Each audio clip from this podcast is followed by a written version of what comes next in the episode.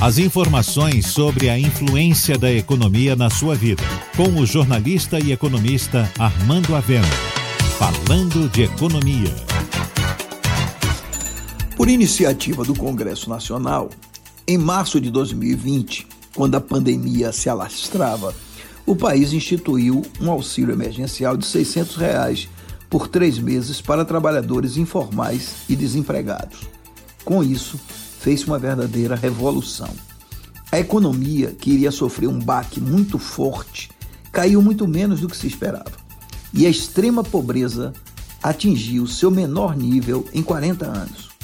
Segundo a Fundação Getúlio Vargas, em junho, em plena pandemia, existiam 7 milhões de pessoas vivendo na extrema pobreza no Brasil.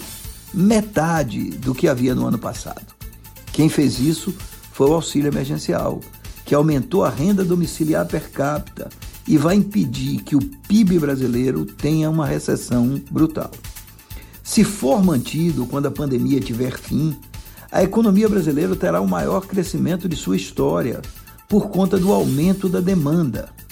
Em todo o mundo já se sabe que a melhor forma de reduzir a pobreza e de estimular a economia é colocar dinheiro na mão de quem vai consumir.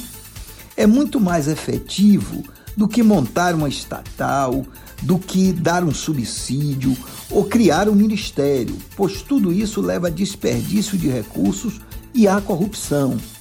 Mas quando o dinheiro vai para a mão de quem necessita, ele move a roda do sistema e, consumindo o que quer, faz a economia produzir e gerar empregos.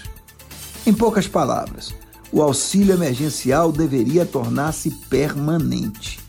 É claro que não pode ser como está agora, quando quase 50% da população recebe o benefício, gerando um custo muito alto. Mas é perfeitamente possível redimensionar esse custo, tanto em termos de valor quanto em termos de abrangência, para que ele atinja apenas as famílias mais pobres e torne-se um programa de renda mínima, que custaria ao governo algo como 20 bilhões por mês, ou, anualmente, menos de 5% do orçamento da União.